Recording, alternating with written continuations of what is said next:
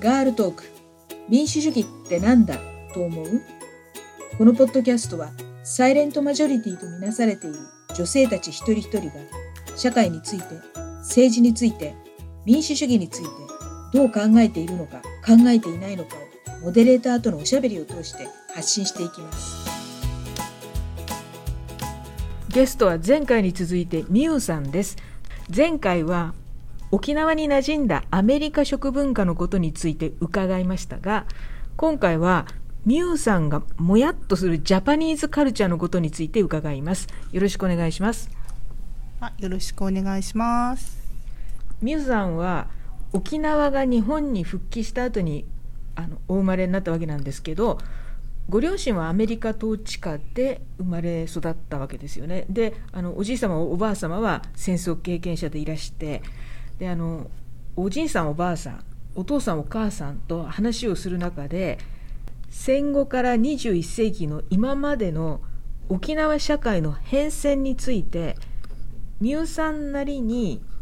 あの思ったこと感じたことなんかをお話ししてもらえますか？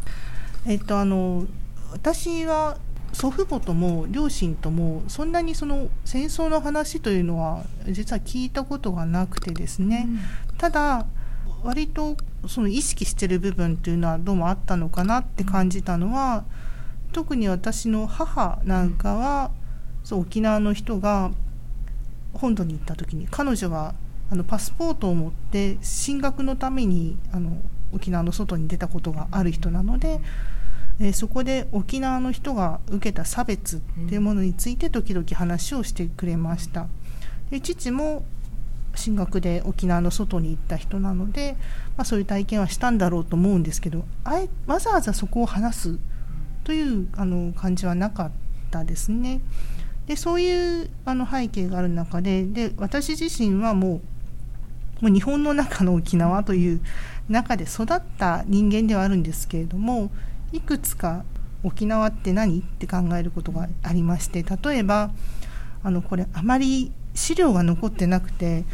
実際のところはどうだったかっていうのはわからない部分はまだあるんですけれども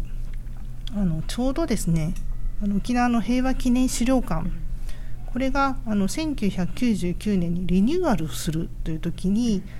沖縄ではその県知事が革新から保守に変わったタイミングなんですけれども展示している模型であのガマという、その戦争の時に避難をするその自然の洞窟があるんですが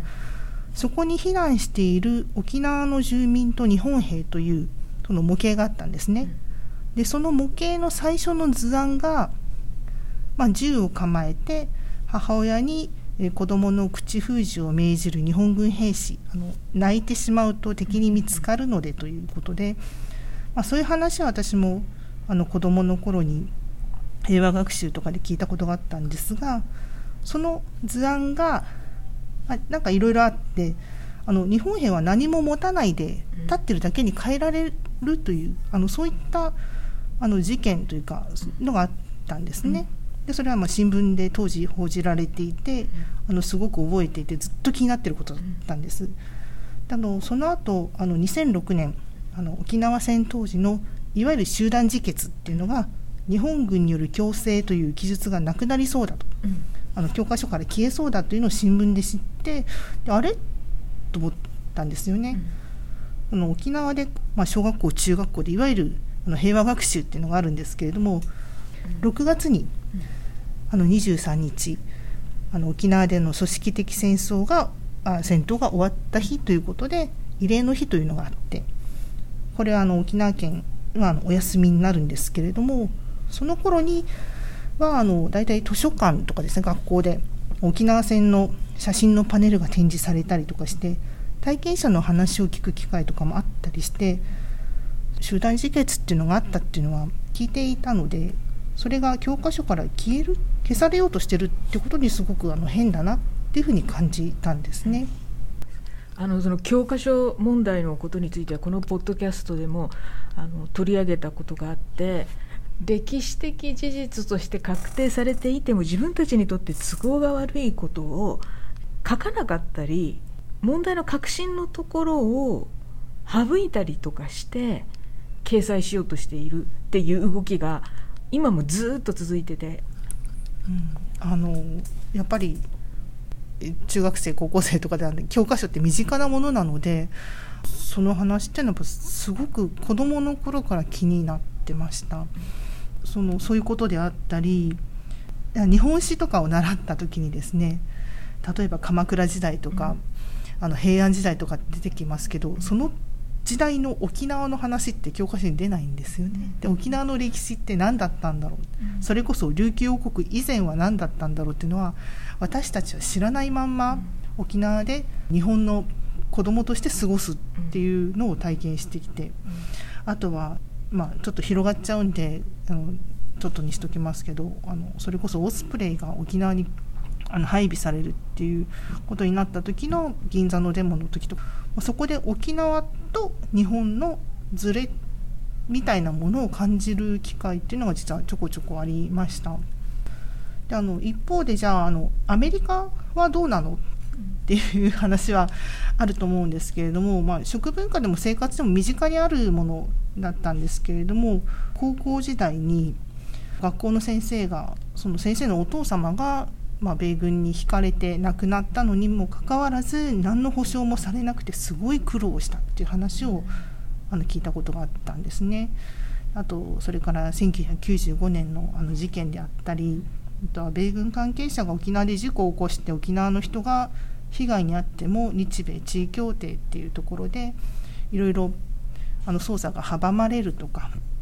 あの正しくあの裁判されてるのかどうかわからないみたいなこともあってなんかその沖縄の中にある基地との関係もなんかいろいろ変だよねってことでなよくわからないんですけどあの新聞で県民大会があるとかっていうのを見て一人でふらっとこう行くようになったんです。でそれこそ日米地位協定なんて日米なので日本全体の話だしそのなんで沖縄に基地が集められなきゃいけないのかとかその防衛っていうあの言葉で言うんだらその日本の沿岸各地に全部配備してもいいじゃないかとかですねあのそういうことを思うんです。で選挙で沖縄から出せる議員の数って限られているにもかかわらずその日本の多くが沖縄に基地を置いておけと思ったらそうなってしまっているっていうのが今ですよね。だからあのこのポッドキャストの方の民主主義っていうテーマあるんですけどそれって数の問題なの？とかそれこそ選挙は一見この公平なシステムなんですけど運用というかなんというかこのシステムででもいつまでも私の声が無視されてしまうっていうのは何なんだろうっていうのをすごくこの前の選挙でも思ったことなんです。この前の選挙っていうのは2021年10月末の衆議院選挙のことですね。はいそうですね食卓にあったアメリカンなものがどんどんあの日本製のものに置き換わっていくのを見てますでも私自身はその沖縄は日本だよね復帰した後の沖縄は日本国だよねって言われるとなんかこうしっくりこないんですね。それはアメリカであったとかアメリカに慣れているとかそういうことではなくって沖縄というのがもともと日本とは違う歴史文化があったっていうことを、まあ、知ってるというかいやもう知ってるというよりもそうなんだよねっていう体感があるってことなんです。で例えばあの沖縄そばの話この前ありましたけど、沖縄そばってルーツあの中国の品そばあの中国から料理人さんを連れてきて、まあ、沖縄でお蕎麦屋さんをしたらしいんですけれども、あの東神そばといってあの醤油ベースのスープにネギと細切りの豚肉っていうのがあの始まりだったらしいんです、まあ、今の沖縄そばの イメージする。聞いただけで美味しそうです、はい、でまあそれがあの確かね、えーと、明治35年に、えー、そのお店が出たっていうのが新聞記事にあるっていうのが古い記録らしいんですけれども、それが沖縄のいわゆる日本復帰の後に公正取引委員会からそば粉を使っていないのにそばを名乗るとはどういうことだみたいな言われたらしいんですね。でも沖縄の人はその沖縄そばという名称を、まあ、頑張ってそば粉を使ってないけど沖縄そばって名乗るっていうそのことを勝ち取ったんですね。あとお豆腐なんかも日本のお豆腐ってあの水に浸かったあの冷たい状態で販売されるじゃないですか、うん。沖縄のお豆腐ってあの熱々なんです。ようんあちこうこう豆腐っていうんですけれど、はい。あのスーパーでねスーパーでなんかご近所のお豆腐屋さんから納品されるんですよね。それであの書いてあるんですよ。あのホワイトボードに「どこそこ豆腐1回目何時2回目何時」とか。でなんか売り切れちゃってると売り切れましたとかってあってでこう触ると熱いの。でビニール袋入ってるんだけどでその脇にあのちっちゃなポリ容器があってで見てると買ってく人たちがお豆腐が入ってるビニール袋からそのお湯をそのポリ容器に捨ててそれであのまたあの大きなあの薄葉っていうあのポリ袋に入れてカゴの中入れてんですよね。あとなんだっけ油脂豆腐。油脂豆腐売っててあれはなんか、まあ、おぼろ豆腐みたいなやつ。私はおどろおぼろ豆腐みたいだなって思ったんですけど。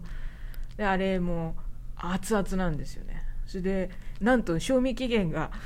3時間後とか4時間後とかってなっててもうこれ買って今日食べなきゃダメじゃんみたいな。なんかそういうすごく新鮮なお豆腐がスーパーで売っててもう沖縄の人たちのお豆腐に対する熱い思いをすごい感じますね。なんかあの何年前かまではぱり日本の中でお豆腐の消費量が沖縄めちゃくちゃ高かったって話を聞いたことありますね。あのお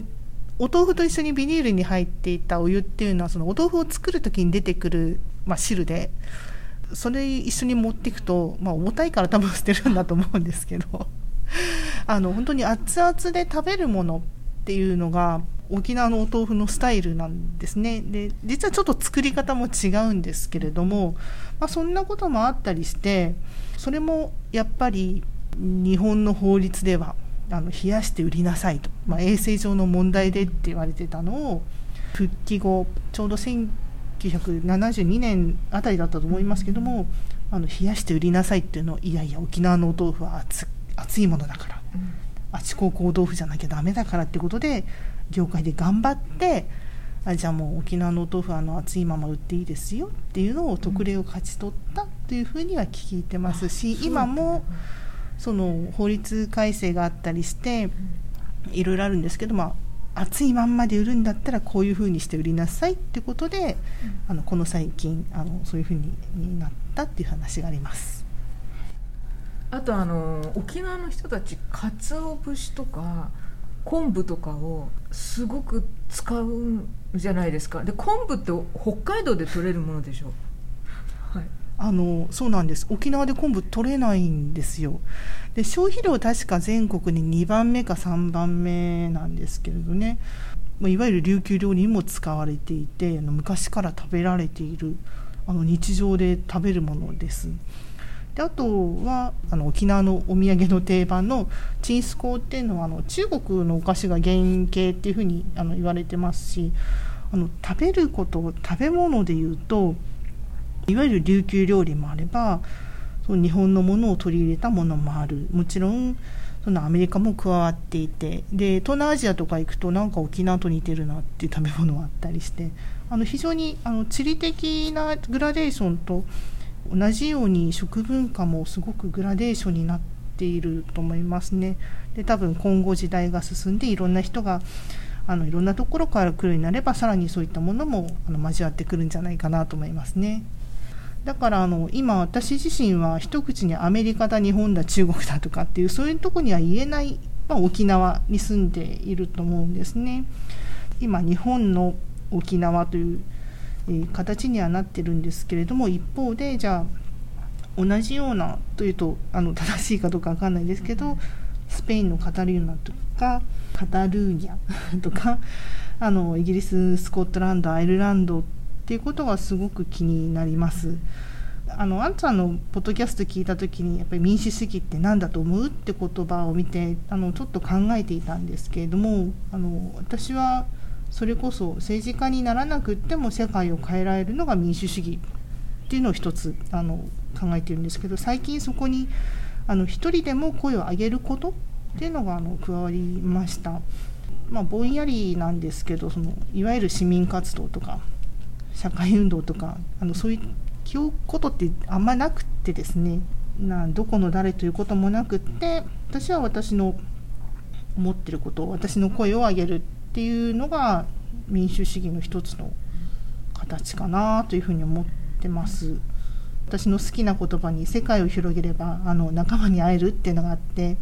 まあ、それがここの20年ぐらいの私のテーマでもありますね。はい、あの声を上げるっていうのは存在してるってことを知らせるっていうことですごく大事なことだなって思うんです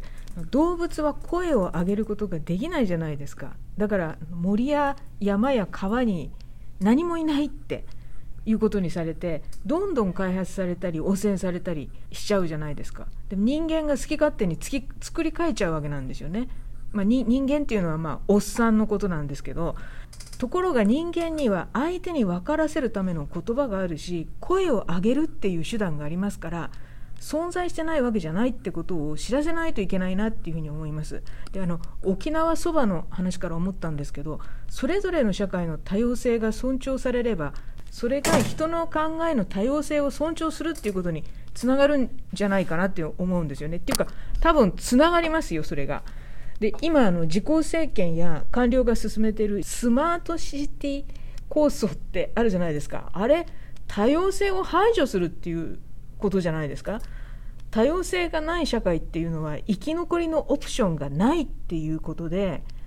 例えばそのさっき話が出た沖縄戦の集団自決じゃなくて本当は集団強制死っていうんですけれどあれはあの公民化教育っていう一つの考えだけしかなかったから自滅することになったわけで多様な考えがあれば多様な生き残りの選択肢が生まれるっていうことだと思いますだからあの沖縄に根付く琉球王国の文化を尊重すること沖縄の声に耳を傾けることはひいては私たちが尊重されることにつながることだと思います。中島武先生が言ってますけど政治って簡単には分かり合えない多様な他者とともに何とか社会を続けていく方法の模索であってそれを職業とした人が政治家なんですよね。自分の価値観を押し通す人っていうのは単なるわがままな未熟者なんですよ。議員や官僚は偉いんだから言うこと聞かないと大変なことになるって思ってる人はもう江戸時代からワープしてきたのかって私は思うんですね。議員や官僚はお侍じゃないから私たちが税金で雇ってる使用人なんですからね。だから私たちが何を考えているのかっていうことをあの人たちに知らせるためにもやっぱり声を上げるっていうことはもう本当に本当に基本的な大事なことだなっていうふうに思います。あのはいありがとうございます。加えて言うならどんな立場の人とでも一緒にご飯を食べることはできるんじゃないかなと思ってます。そうですね。美味しいご飯を食べるっていうことは分かり合える第一歩ですねありがとうございました。あのこう言っては失礼なんですけどあのみゆさんはごくごく普通の一般の人でいらっしゃってだけどここまで考えてるっていうことをリスナーの方々に知ってもらえてよかったと思います。ありがとうございました。どうもありがとうございました。